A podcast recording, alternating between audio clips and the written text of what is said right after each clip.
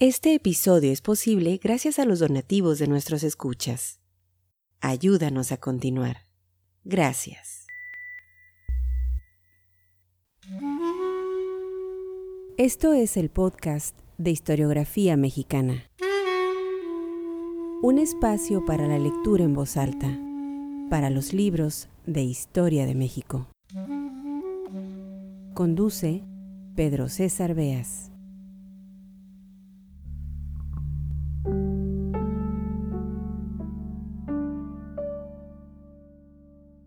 El doctor Fernando Serrano Migallón decía, asistiéndole la razón, que se puede ser un héroe cuando se reacciona ante un hecho preciso, pero es más difícil asumir el deber de ponerse del lado de la justicia y arriesgar todo por aquellos que no tienen nada.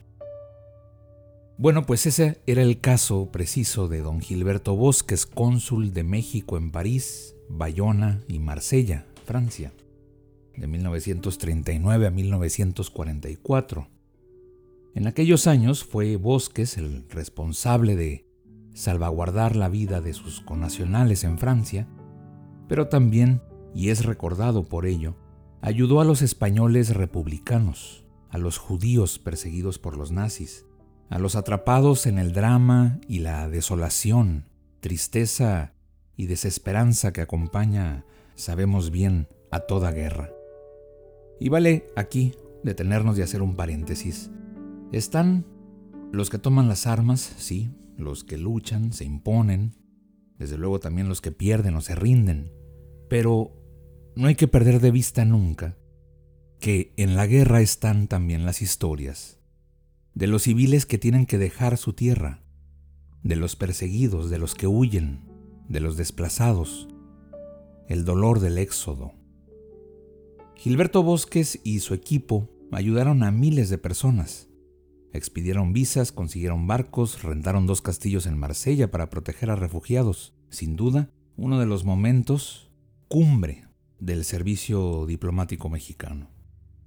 Este episodio del podcast Historiografía Mexicana es el primero de una serie en la que iremos recorriendo parte de la vida de don Gilberto Bosques, revolucionario, impulsor de las artes, editor, poeta, humanista y desde luego gran diplomático mexicano.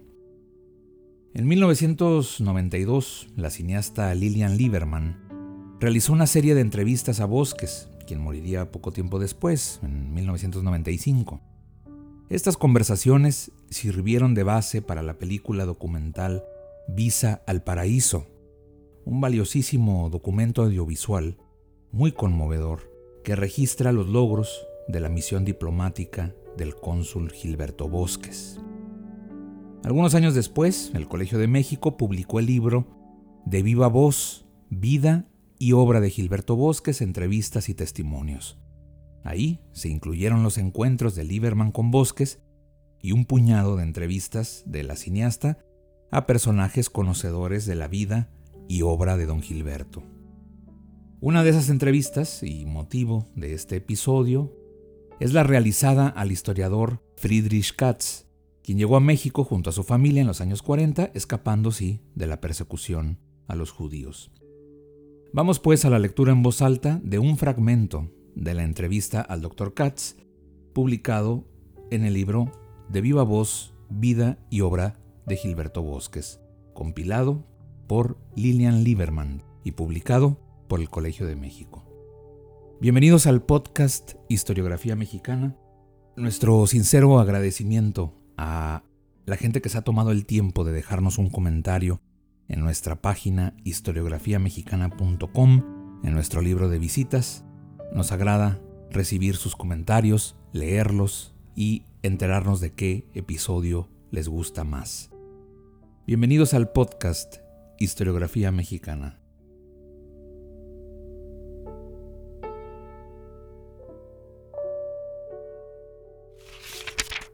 Entrevista a Friedrich Katz por Lilian Lieberman.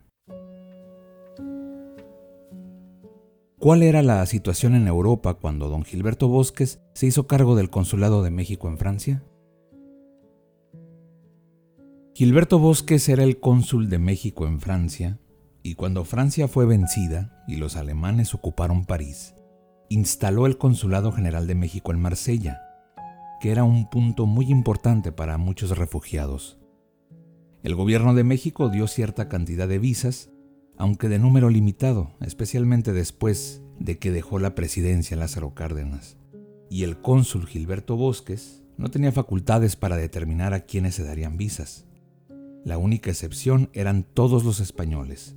Los refugiados españoles sí obtenían visa.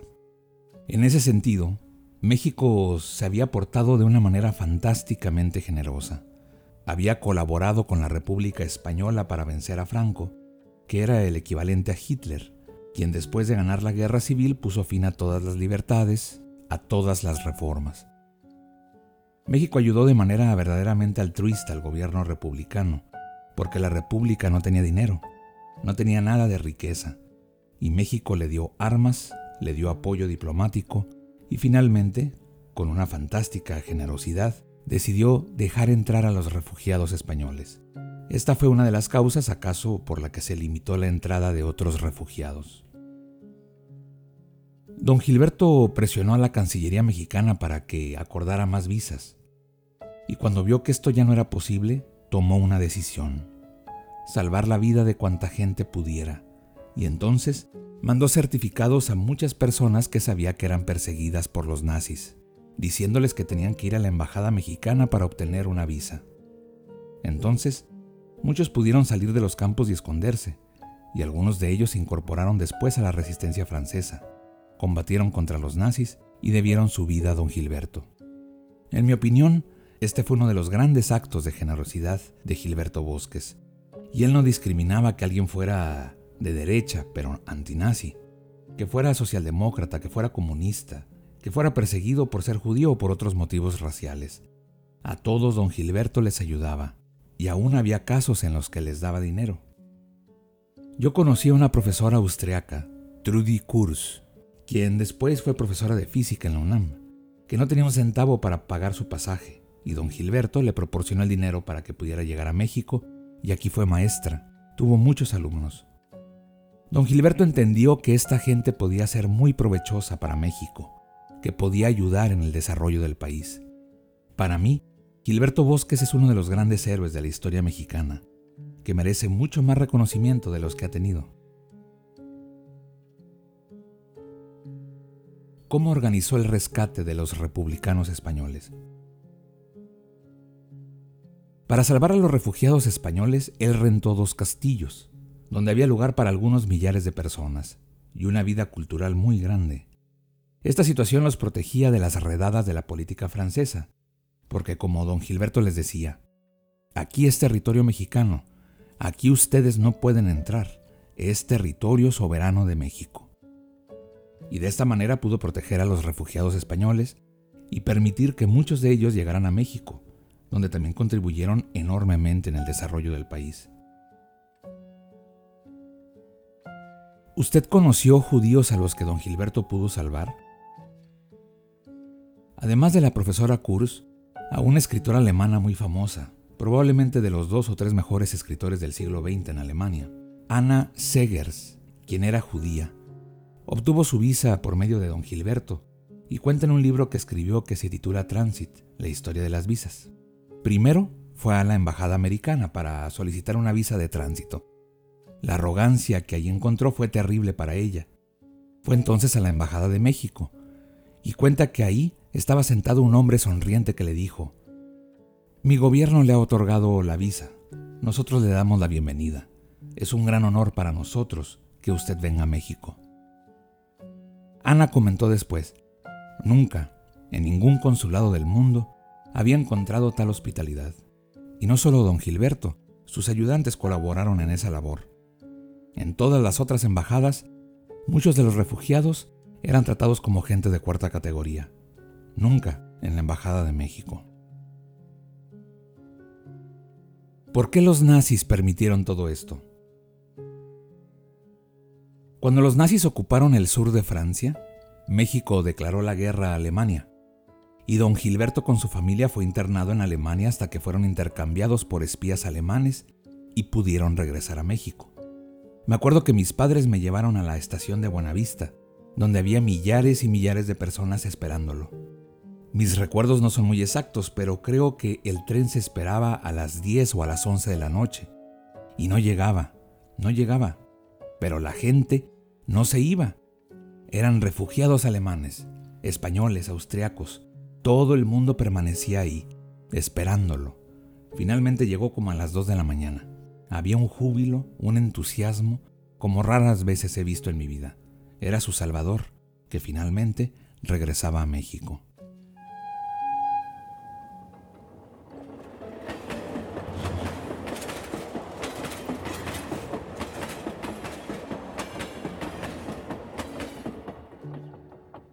¿Cómo era la situación en México en la época de Cárdenas? Era una época de transformación profunda. La revolución de 1910 había proclamado en la Constitución una serie grande de derechos, la reforma agraria, el derecho de México a los productos de su subsuelo, derechos para obreros. Sin embargo, los primeros gobiernos la cumplieron de manera muy limitada. Hubo reforma agraria con Obregón y Calles, pero muy restringida. Se reconocieron finalmente los derechos de las compañías petroleras sobre el subsuelo. Los sindicatos eran controlados por el gobierno, no hacían muchas huelgas. Al llegar Cárdenas, transforma todo esto. Hace una reforma agraria tremenda, que permitió a millones de campesinos tener acceso a la tierra y un diferente estándar y estilo de vida. Permitió realizar huelgas contra compañías extranjeras y domésticas. Implementó programas de la Constitución Impulsó el desarrollo de la educación construyendo centenares, si no millares de escuelas por todas partes de México, y fue un demócrata. Existía oposición en la prensa y en los partidos políticos, pero Cárdenas estaba plenamente convencido de que el nazismo representaba un peligro no solo para Europa, sino para todo el mundo, por su agresividad, por la idea de Hitler de exterminar a los que él consideraba pueblos inferiores. No solo a los judíos quería exterminar, también a una parte de los eslavos, es decir, rusos, polacos y otros. Cárdenas comprendió lo peligroso que era el fascismo, y cuando Franco se sublevó en España, sabía que la República Española, que tenía los mismos ideales que la Revolución Mexicana, necesitaba ayuda, y él se la dio. Cuando fue derrotada y centenares de miles de españoles tuvieron que huir, el gobierno mexicano declaró que todo español que llegara al país todo refugiado tenía plenos derechos aquí en México. Sí, eran mexicanos para él y contribuyeron mucho al desarrollo del país. Vinieron muchos médicos, profesores, intelectuales, historiadores, filósofos. Fundaron la Casa de España, que más tarde se convirtió en el Colegio de México. El gobierno mexicano fue de una generosidad muy grande, pero no solo con los españoles, también con todos los otros refugiados que se sentían muy bien. Nosotros recibimos asilo de Cárdenas aunque no veníamos de Francia.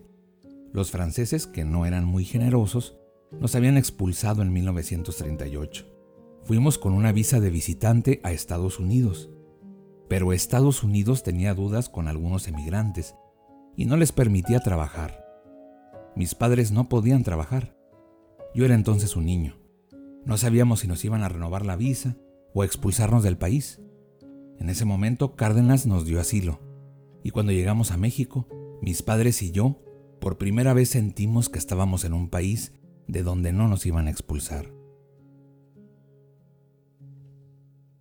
Si ni Cárdenas ni Bosques eran comunistas, ¿cómo es que apoyaban estas causas sociales? Bueno, no hay que ser comunista para hacer la reforma agraria o para nacionalizar el petróleo. Esto iba mucho más allá de los comunistas que no tenían un papel importante en México. Pero en cuanto a dar asilo a comunistas, el gobierno mexicano actuaba de acuerdo con los derechos humanos, no discriminaba. Dio asilo a socialistas, a católicos, a protestantes perseguidos, a comunistas. Por lo que supe después, cuando don Gilberto estuvo de embajador en Cuba, también dio asilo a gente perseguida por Fidel Castro y por los comunistas cubanos. Así que él no discriminaba, era un demócrata que creía en los derechos humanos.